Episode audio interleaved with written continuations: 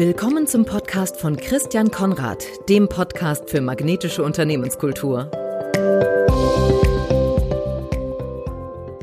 So, herzlich willkommen zum Podcast für magnetische Unternehmenskultur und zum Podcast Unignorable Podcast von Oliver Aust.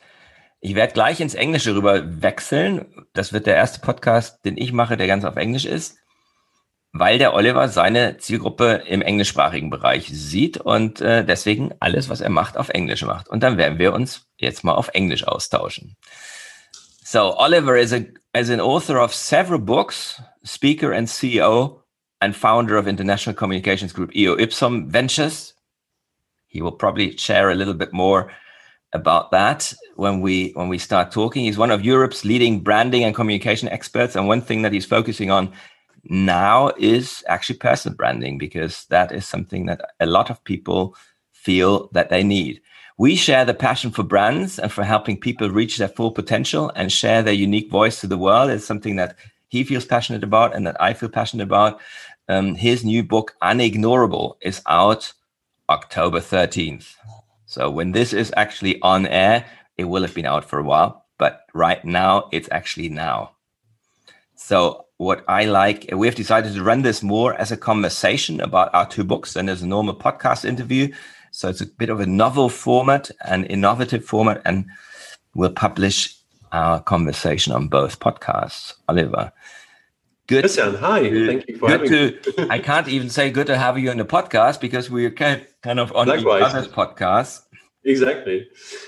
And we met a few weeks ago in Berlin, and exchanged our books and our business cards and had a really good conversation, which is kind of what what's exactly. So I'm, I'm, I'm fascinated by your approach of magnetic company culture, and I like to use the metaphor of a magnet as well when I talk about personal branding. So I thought that was, as you suggested, it would be good fun to record it and you know see what we have in common. Yeah, see what it, what we have in common and where we where we differ, maybe. where we get get to. I like bread when it's still hot, straight out of the oven. Therefore, let's start with unignorable, which is kind of hot off the press or hot out of the oven.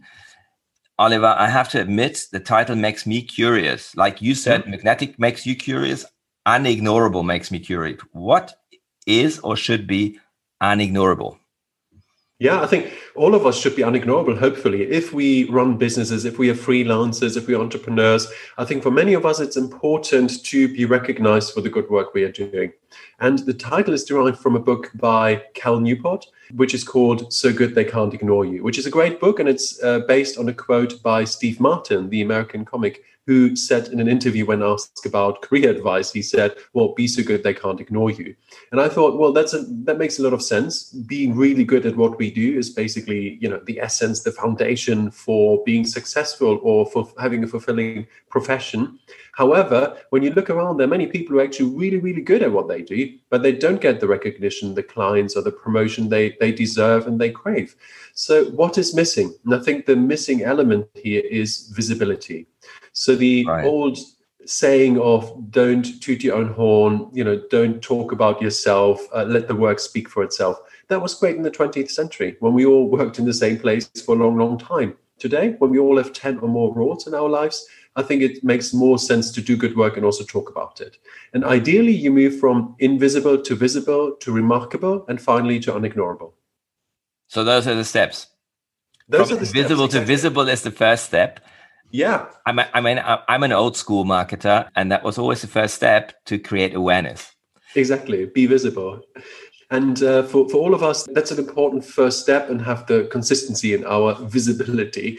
Um, the way I look at this in the book is that there, there, are four M's we have to cover. And I, I, know you like those sorts of abbreviations and acronyms as well. I love them. Yeah, I love them. Yeah. And my four M's are motivation, mindset, method, and message.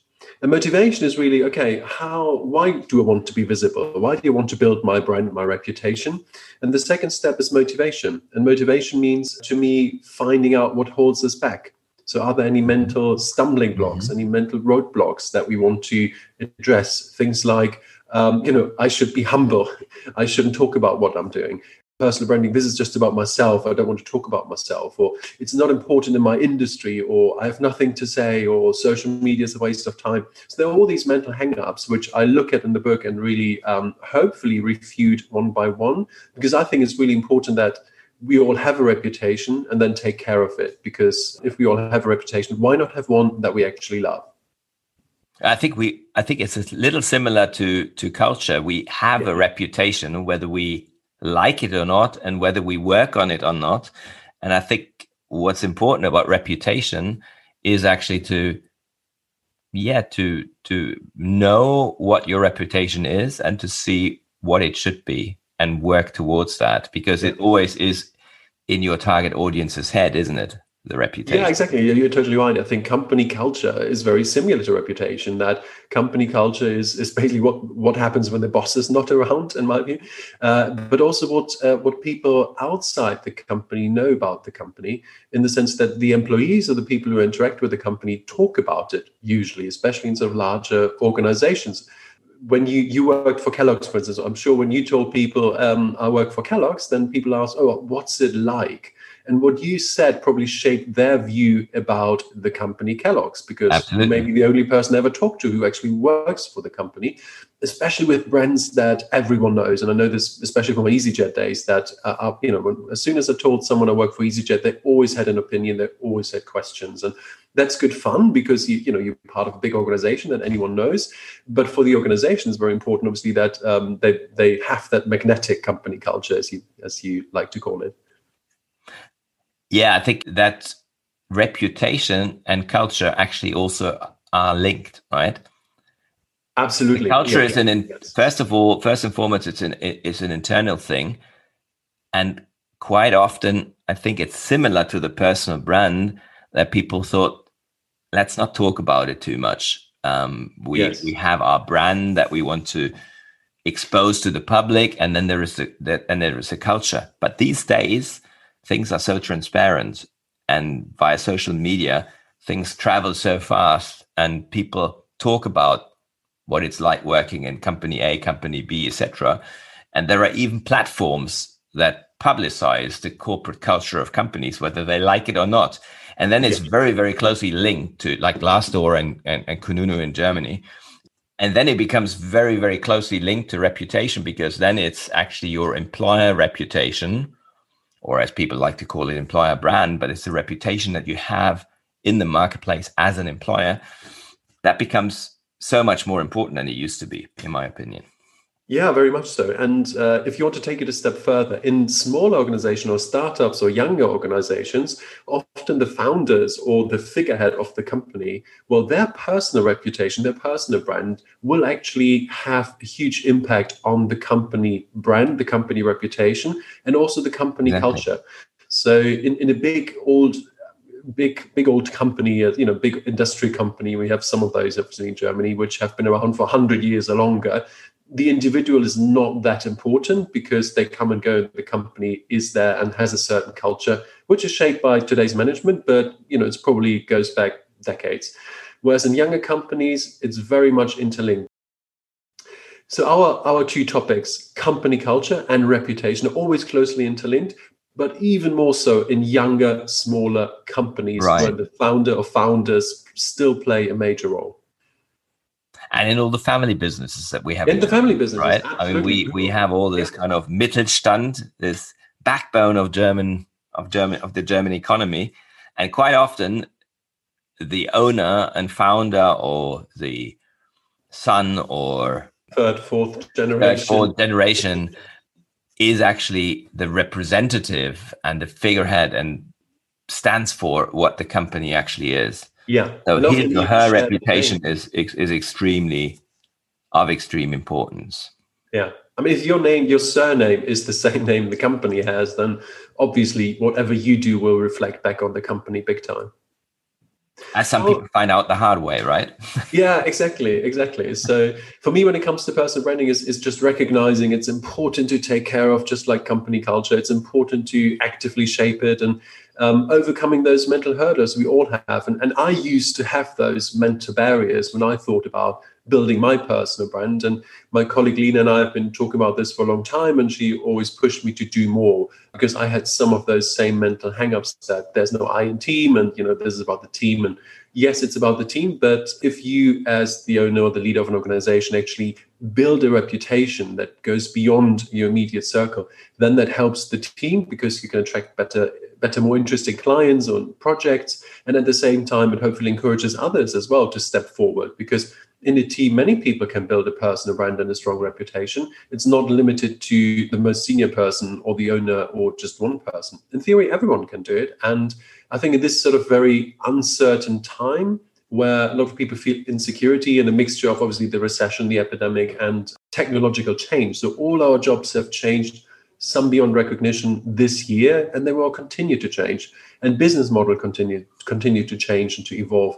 And what is what is a constant can be our reputation. So we can all be fired by client, we can be fired from our jobs, but our, but we can't be fired from our reputation. It's ours, and if we can take care of it, we can actually take it with us from position to position, country to country. Uh, especially now that it's so digital, that um, I don't have to start from scratch every time I make a move professionally.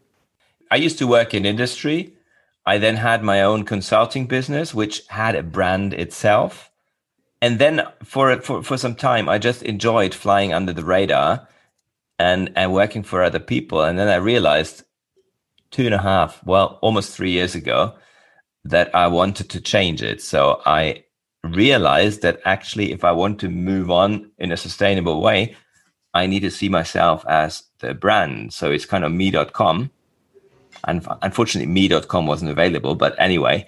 So it became me.org but anyway you know whatever it is but me.com if you do what i do i'm a, coach. I'm i'm a one man show in a sense you know. I do have an assistant but i'm a one man show. So i am the brand at the same time. And that's probably one end of the spectrum you know. People who are the brand and then people who maybe are part of another brand or an organization, but still they also manage their brand. You know, with me, it's kind of like overlapping. I think that's yeah, that's, yes. that's probably it's probably not different. It just has maybe an even higher important for, importance for people like me to build their brand. Absolutely. I think that um, solopreneurs, entrepreneurs, business owners have a, have a strong need to do it. Uh, same for freelancers. Uh, also, people in large organizations, we see this more and more. And the reasons are pretty obvious. I think that, um, first of all, big organizations encourage it even more. Some have corporate influencer programs where they encourage employees or leadership, people in leadership positions to be more, be an ambassador for the company, which I think is, is a fantastic development. And at the same time, there's the, uh, the push factor of, okay, I want to be recognized for the good job, the good work I'm doing.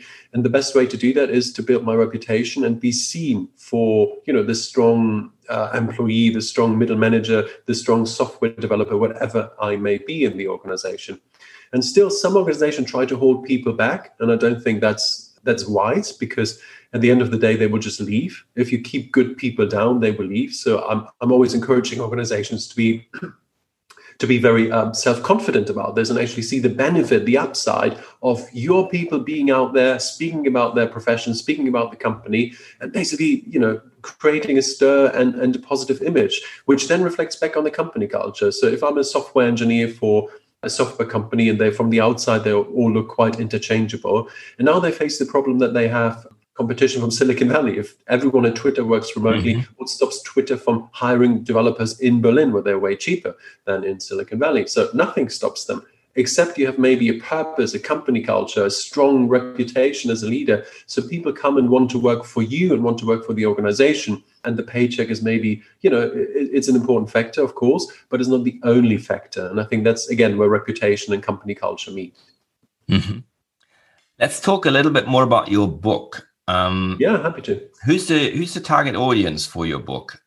Target audience is very wide. Yeah. Sound it seemed like it's very wide, but maybe you you you're a marketer and you know that it's important to narrow the target audience. So I'm curious.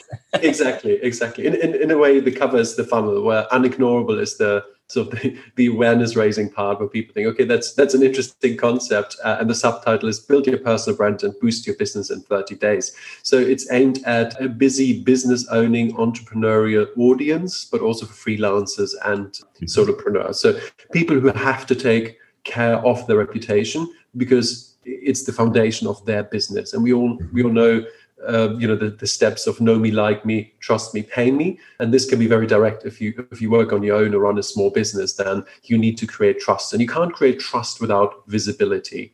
So this, this is the audience of people who are very much at the front in the front line and front mm-hmm. seat of uh, building personal brands and building businesses. And i wrote it this year because it's it's definitely a very topical issue for many people who wonder how they can future proof their businesses their careers you know, we could we all see around us that fees are under pressure, projects got cancelled, got stopped. So unless you can very clearly position yourself as someone who helps solve problems, the problems of the now, then it's very difficult to stay in business. I think for a lot of people, mm-hmm. and this is sort of what I go through in the book. It's very much about okay, what is your what's it, what's a tailor-made approach that really helps you? Because a lot of the advice out there is very one size fits all do this on linkedin do that on twitter or you know build this and do that. I don't think there's one single recipe. So when, when i talk about the method it's very much about tailoring a method to the individual because only that approach will be successful. If i have a, have an approach that is tailored to my my needs but also tailored to my my talents and to my energy level, then I have a way bigger chance of success because it will feel authentic. I will actually mm-hmm. go through with it because what I do, so if I like podcasting, podcasting gives me energy, I will keep doing it and it feeds my personal brand, which is fantastic. If it drains me of energy, I'm probably not going to do this in a, in a year from now. So it's very important to find the tools and tactics that speak to you, that you like, the you know where you want to dive deep, and make the most of that. And for me, it's uh, we're podcasters, obviously, but it's also writing books because to me those two things are you know stand out more than social media content, which of course I do and we do, but that's more sort of you do your homework and you want to be visible there. But books, podcasts, these sort of things, they help you stand out beyond what is possible on social media. And for you, obviously, it's also the podcast and uh, the other activities you, you do, which make sure you stand out in, in, in the eyes of your audience. So your audience are small solopreneurs, entrepreneurs, people, basically people like me. Yes. Now you're operating from Berlin, you're operating from Germany, and yet you do everything in English. Correct. How come? I've chosen a different approach. Yes. I'm not saying that one or the other is right, and yet, you know, I'm curious. What That's how do you, how do you yeah. find your market? Partly personal, because I spent most of my adult professional years abroad working Anglo American companies. So coming back to Germany to set my own company, I was often asked, uh, "Oh, you, you, your German's really good. Where did you learn to speak German?" Well, when I was a baby, picked it up from my mother, um, so I had a strong English accent. Uh, but over time, that has diminished, and now I'm, I'm very comfortable in German. Um, so it was partly personal. And partly because I thought, and I'm still thinking that the audience is just bigger. You can reach more people but at the same time, you're, you're totally right. There are 100 million German native speakers in Europe. Why not do more in German, where there's maybe less competition, sort of the level level we operate? And I will actually, as a next step, bring out Unignorable in German, and we'll do more in German because our work is partly in German, partly international.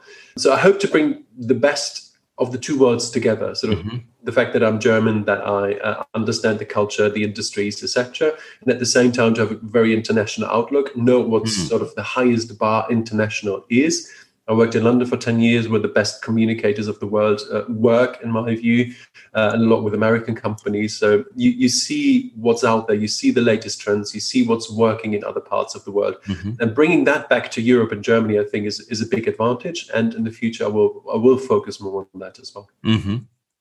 Yeah, then, then, then you're kind of on the opposite end to me because I would love to work more internationally. At the same time, I, I've just decided that at the moment I need to focus um, yes, on the German speaking market. My book is has been translated. My son translated my book into into English, but I'm not sure yet when I will find the time to actually publish it. Yeah, that, that, that's a great segue, and um, I I really like your book, and I like the fact that you use the magnet as a metaphor. And maybe that's the fifth M. I don't know, but um, I like that. I was thinking that actually that the magnet yeah. is an M as well. yeah, so apply the 4M of uh, motivation, mindset, method, and message, and then you will become a magnet. And in a way, I, I, use the metaphor of a magnet as well. I say, you know, if you do all of that and you build a great reputation, you become a magnet for the right opportunity, right opportunities, and the right people. And uh, so I was very curious to read your book and, and see what you why you have chosen that. But maybe maybe tell us what what does it mean to you magnetic when it comes to company culture? Well, the first thing that comes to mind is that it's attraction, right? That's what everyone, you know, I, I, I did about 30 interviews for the book. And I think about 80%, the first thing that they said was, yeah, it attracts people or it attracts things. The magnet attracts things. And when when the when I was writing the book, particularly when we did the artwork for the book, I was looking at all the all the imagery out there in on the internet to to magnets, and it's not. I'm not the first one who uses this magnetic metaphor, but quite often, what we didn't like, me and the and the guy who did the artwork, was that people were kind of attracted as if they didn't have a say in the matter. You know, they were kind of you see a big magnet, and all these people are kind of flying towards the magnet and that's not my idea of, of, of magnetic. My idea of magnetic is you you are attractive whether, whether you're the employee or potential employee or whether you're a customer in such a way that you like to stay. That's that's also why we did the cover as we did it, where people were sitting around the magnet. If you yeah you have it you have it next to you yes. right yeah so yeah that, exactly. that was the idea behind it because they are sitting there out of their free will. They're not being forced to be there. Um, and in German, we sometimes have the have this kind of language. You want to keep people. Also, it's almost like force. You know, you want to bind them to the chair so that they stay there. And my idea of magnetic is actually that there is a connection between people that is created by the, by the magnet, but actually between people out of their own free will, rather than the magnet being this kind of brutal force that just attracts everything around them and doesn't allow them to get away again. And so, uh, magnet doesn't attract everything, right? That's the other thing. A magnet, if you if you look into magnetism a little bit more, it also has this kind of effect that it attracts some things and it, it doesn't attract and de- even sometimes deflects other things you know my my my my metaphor is always a little brio railway that my children played with and that even i played with when i was a child and one side was attracting and the other one other one was deflecting mm-hmm. so it's actually attracting the kind of people that that fit to you that you have some yeah. kind of similar maybe values or similar personality so even though they can be very diverse there is a match. Yeah, people select themselves in or out if you have if you if you send clear signals about your company culture or your reputation. What does a company a magnetic company culture entail in your view? What are, what are the key elements that make it magnetic? Yeah, I, I I thought about that a lot, and I and I started off with three and while I was writing the book and, and really looking through all the interviews that I did and all the case studies, I figured there was a fourth.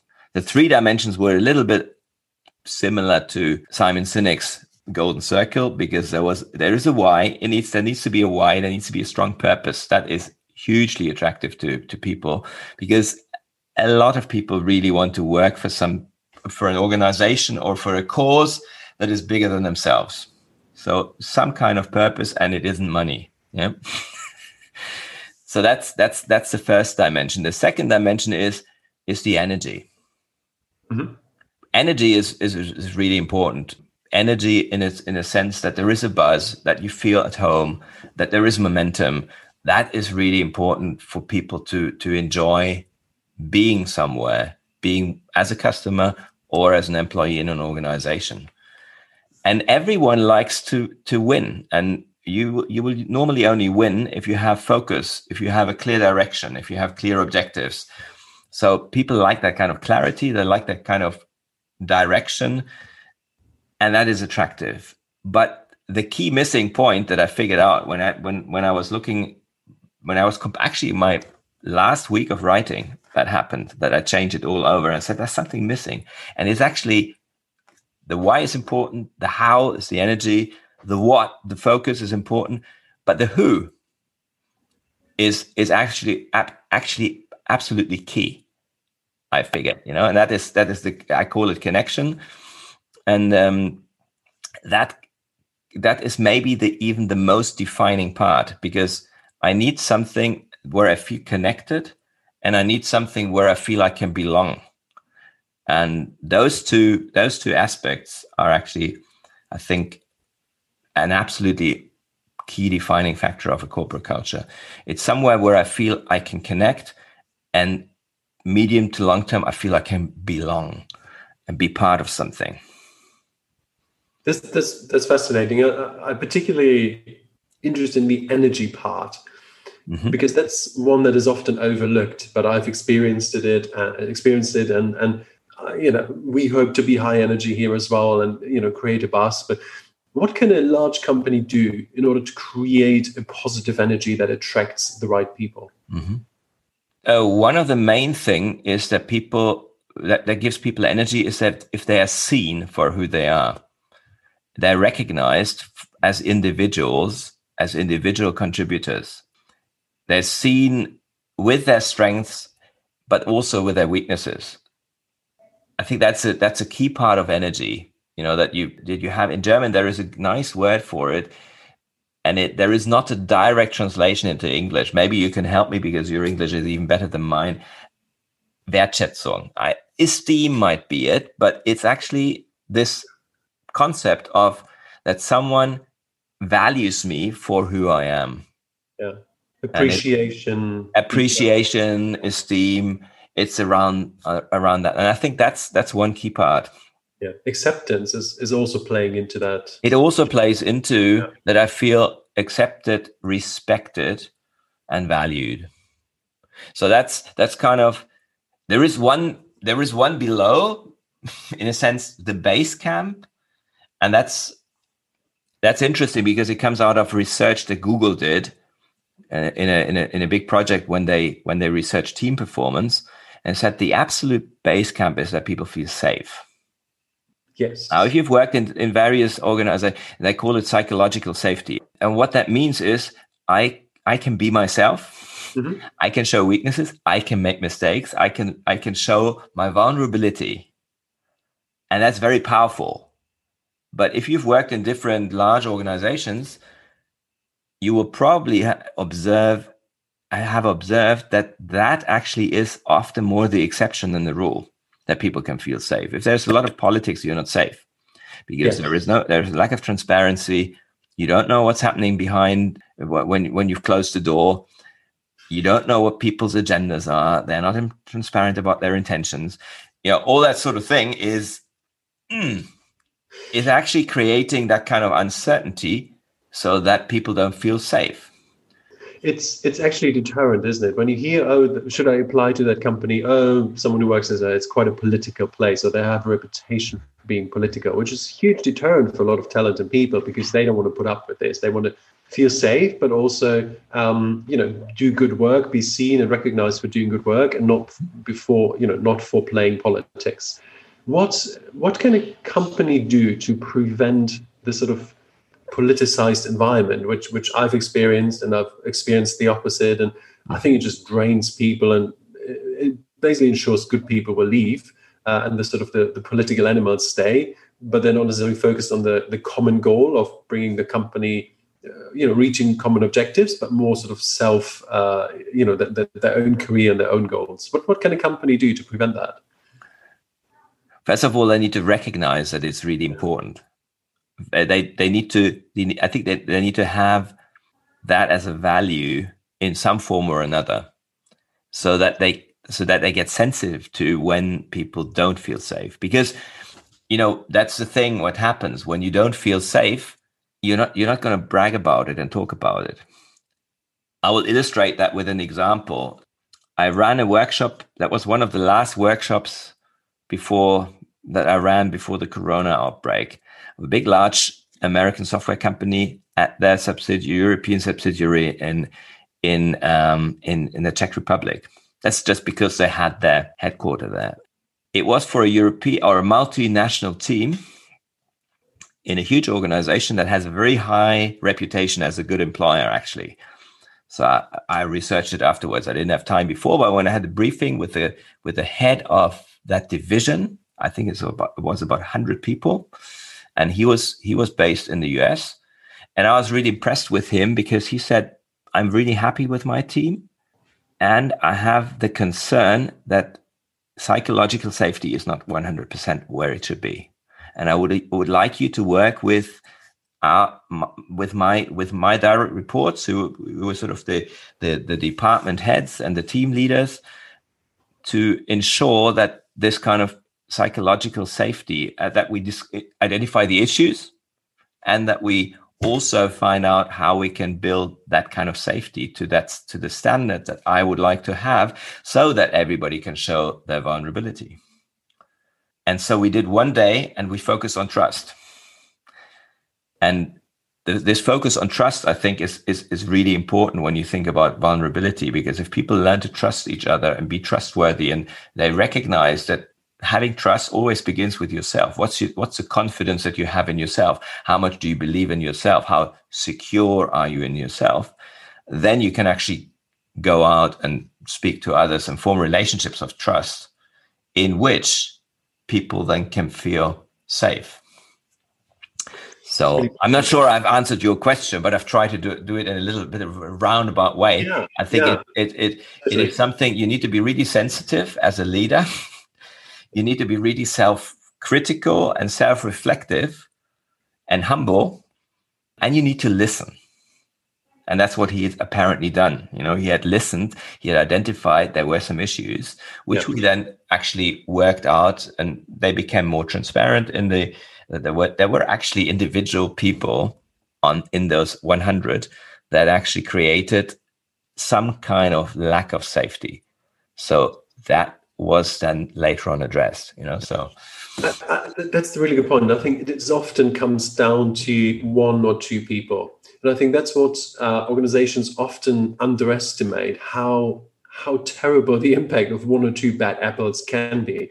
Because if those are not those issues are not addressed often you know good people will leave and you enter downward spiral. So I think it's very important for leadership to recognize the problem, but also recognize the origin of the problems, i.e., certain people, uh, and ideally remove them. I'm, I'm pretty frank about these things. I think you you know if people tick that way and are not not responsive to feedback, I think they can't stay in an organization if you want to keep good people, or rather keep good people than bad people. So I think that's hugely important. And um, other two other points I um, sort of from my own career was that if an organization has has a why but also maybe a common enemy, that is really helpful in being aligned. At EasyJet, we had Ryanair. Ryanair was mm-hmm. the enemy. Yes, yeah, so I can imagine.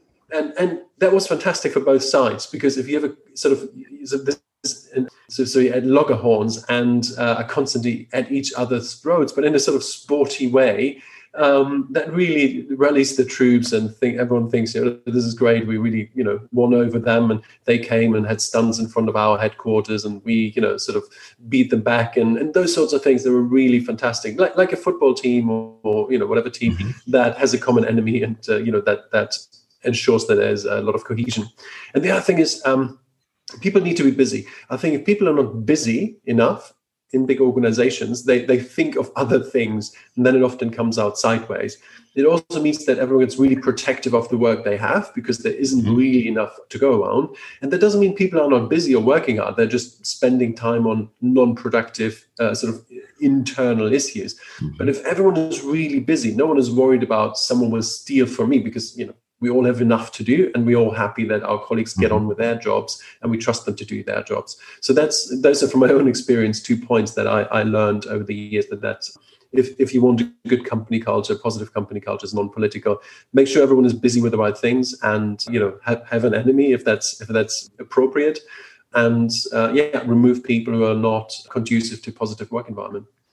Yeah particularly in high performance cultures it's really important to bear in mind that yes, you want the best people, and still you need to adhere to the to the principle of hire for character and train for skill. Yes. Because quite often those problem people that can can can be the the kind of the apple that destroys the whole the, the bit of yeast that kind of uh, infects the whole dough they're often high potentials yes quite often they're high potentials. And and if you're if you're clever and if you really value a, a, a really strong culture you will always you will you will make sure that they fit on a values basis mm-hmm. rather than just being attracted by their talent and their genius. That takes uh, backbone right? It takes yeah it, yeah i know. But i remember i remember i was i was running some workshops for for a big swedish furniture company that everyone knows and for for that purchasing and and and the and the and the uh, managing director I was speaking talking to her in a in a in a break, and she said that's our principle. You know, they can be as talented as they like, but if they don't, if they don't fit our values, we will will either not employ them, or when we figure it out too late, we'll get rid of them straight away because we we value our culture so highly, and it is so important for us to to to have that cohesion, to have that team spirit, to have that yeah, they have a certain level of coziness as well. That's true. But, you know, you can't really blame them for it not performing. So um, it works. They're doing all right, I think. Yeah. you, you, mentioned IKEA, and I can see it's in your book. So uh, you yeah. may be talking about someone else. It's actually, no, no, it was actually, it, uh, it was actually, it's, it's in my book. Yeah, it's yeah. in my book. And, and it's, and I think the person is in the book as well. Yeah. Sandra, who, who I spoke to. Yeah.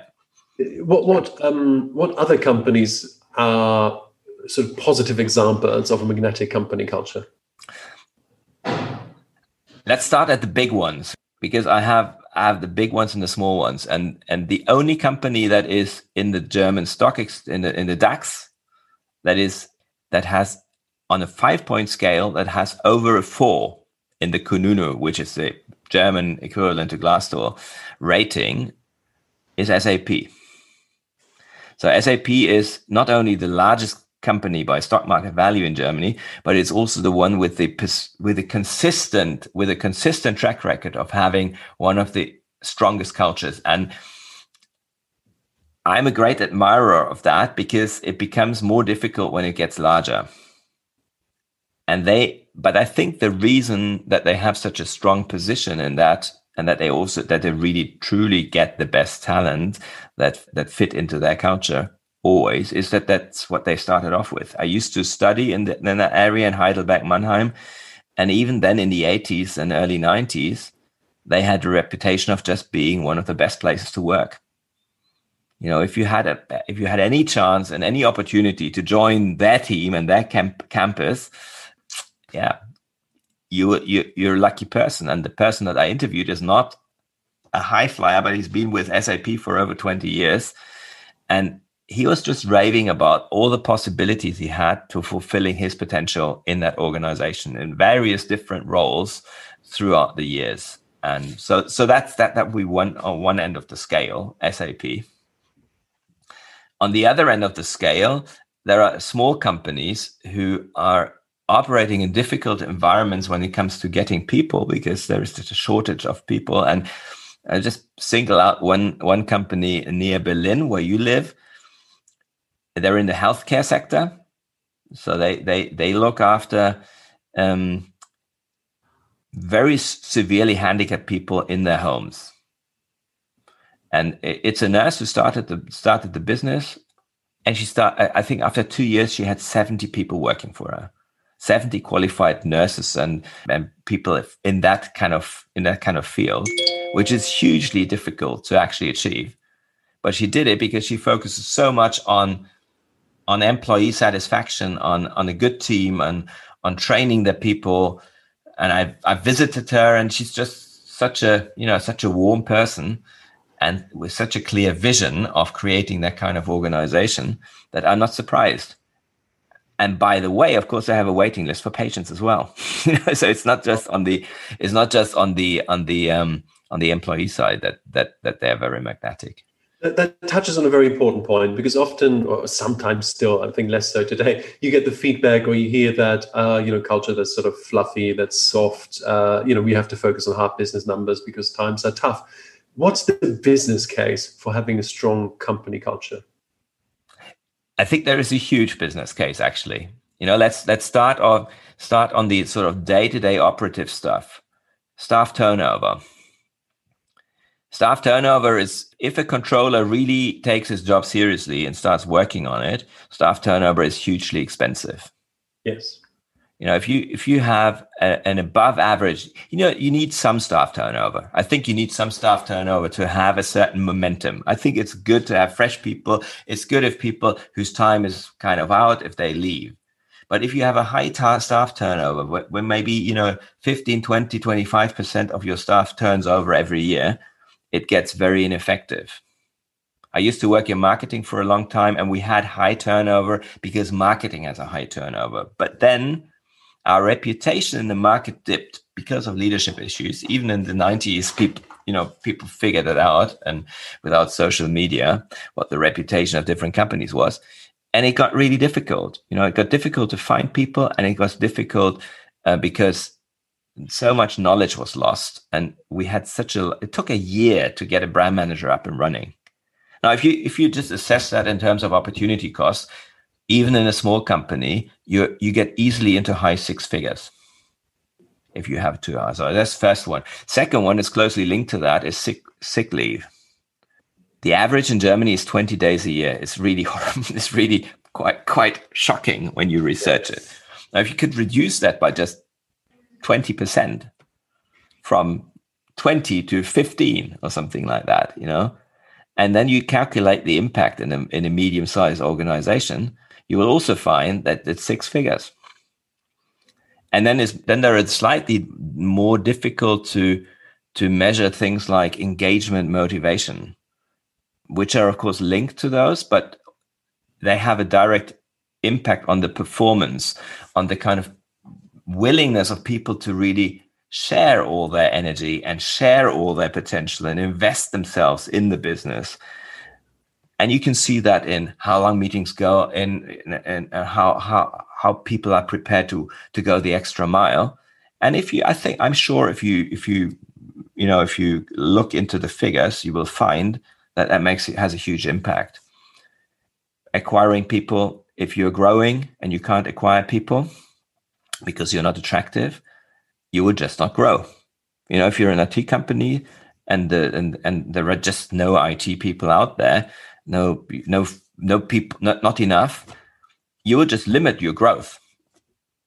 You might have a market opportunity and you can't take advantage of it because you can't have people. So I wrote a little news newsletter article in July about it, and I even for a hundred people accounting firm, my estimate was that if you add it all up, it's between a high six figure or a seven figure amount a year that is impacted by a good or a bad corporate culture.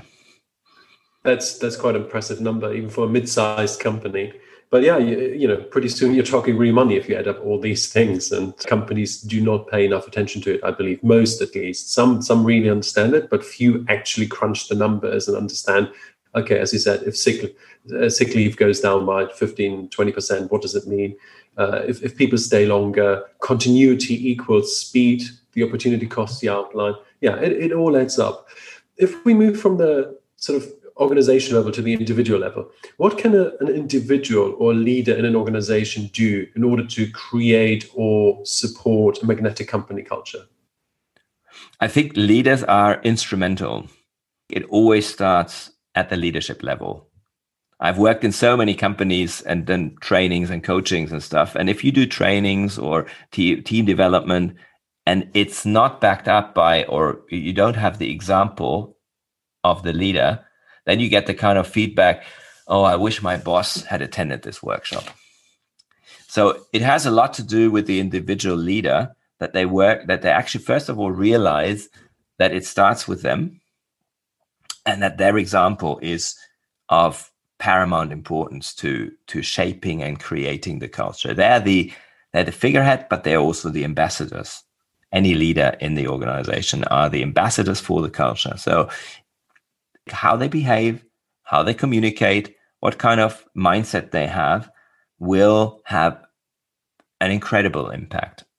So if you ask me, uh, you're a leader, and you ask me what should you do, then then what you should do is you should work on yourself and develop your character, your your um, your own magnetism, because that is the basis for actually developing a magnetic team, a magnetic leadership team, and then you can move on from there. If we boil it down, what would be your top advice what a leader should do in order to create a magnetic company culture? And what is one thing they absolutely have to avoid? The I call it I call it the catalyst. And the catalyst is actually on the individual level, it's mindfulness. On the on the level of leading people, it's actually recognizing people's contribution and not just silently for yourself, but actually by giving feedback. So if you want to if you want to create a positive magnetic culture, one essential aspect is feedback. And the affirmative positive feedback is actually more important than the critical feedback. The reason for that is that you actually scale best practice that way. That's the sort of the hard commercial reason. And the other one is we said at the beginning, what makes a company, what, what creates the energy is that people feel seen and recognized and not taken for granted. And that has such a huge impact on motivation.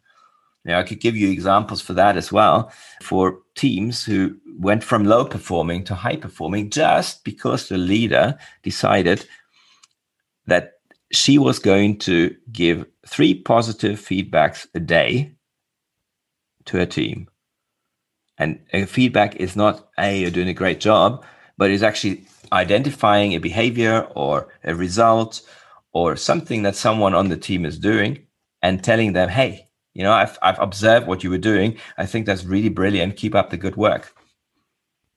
So very specific, very timely, you know, all those kind of rules or of giving good feedback, if you apply those to, to positive, affirmative feedback, then that's really that's that's huge. Yeah. It's just common sense, isn't it? So reinforce the positive, uh, don't focus too much on the negative. And I think that every leader has a or many have have a slight tendency to focus on what's not working because um, you know that's that's partly the job of an executive to fix the things that are not working and sometimes we forget that it's it's about reinforcing the positive that is uh, actually very very powerful it's also important to to to really give feedback you know to have that kind of continuous feedback loop. And it's not about spotting people doing things wrong it's just to improve. So it's it's good you know if you talk to people in sports or athletics it's hugely important to have that very close tight feedback loop. Every time you do something you get a feedback. Feedback feedback feedback feedback. Oh, yes. oh this was good this you could improve on. And overall I I realize even though that it, it, it, even though you say it's it's it's it's common sense, it actually isn't common practice. The whole feedback thing. Yeah. Common sense, not common practice. I think that's that's a fantastic last piece of advice. And uh, Chris, I think we could go on forever talking about unignorable meets uh, magnetic company culture. And I'm sure we will continue this conversation over beer or lunch or on, on a podcast at some stage. But if we wrap it up, um, what was the big takeaway from your end in terms of unignorable and personal branding in our conversation today? Yeah, my big takeaway was actually that that that they're basically two sides of the same coin, and that actually you could have magnetic in your beautiful Venn diagram um, in the center. You know, you could you could put the fifth M into the center of your little model, and I feel that a company who has that has a really magnetic culture and talks about it that's I think that's that's that's the kind of added thing will also be unignorable because a strong culture is is a is a is a is a competitive advantage that you cannot copy. Yeah, it's unignorable and it's unique. I might actually do that, the fifth and uh, put it in the middle of the Venn diagram. For me, what was a very interesting takeaway is your take on energy and the importance of creating the right kind of positive energy for company culture because all too often it is uh, it is well intentioned and it's positive Um, but it's a bit of an academic exercise by you know the central planning team or the strategy team or whoever. Um, but rather it's about injecting energy and, and ensuring that energy comes across to your clients customers employees um, those in the sort of orbit of the company because they'll all be positively affected by the positive energy that a company radiates. And we all know of some of the companies that radiate positive energy and i think they're hugely attractive to uh, you know clients and, and uh, potential applicants. So that's that's a big takeaway for me. Christian, thank you so much. That was fantastic conversation. Oh, thank you as well, because we we had such a good conversation, and um, yeah, it's maybe the start of of of of, of a series. Who knows? Who knows? Who knows? See, see, where it takes us, Oliver. yeah, exactly. Thanks a lot. Thanks thank a lot. you. Take care. All the best. Thank you for listening. Yep. Das war der Podcast von Christian Konrad, der Podcast für magnetische Unternehmenskultur. Mit Impulsen, wie Unternehmen die passenden Mitarbeiter und die idealen Kunden anziehen. Dazu inspirierende Interviews mit Unternehmern, Entscheidern und Mitarbeitern. Jeden Montag und Donnerstag auf Spotify, iTunes und dem Kanal Ihrer Wahl. Bitte empfehlen Sie den Podcast weiter und unterstützen Sie Christian Konrads Arbeit durch eine Bewertung auf iTunes.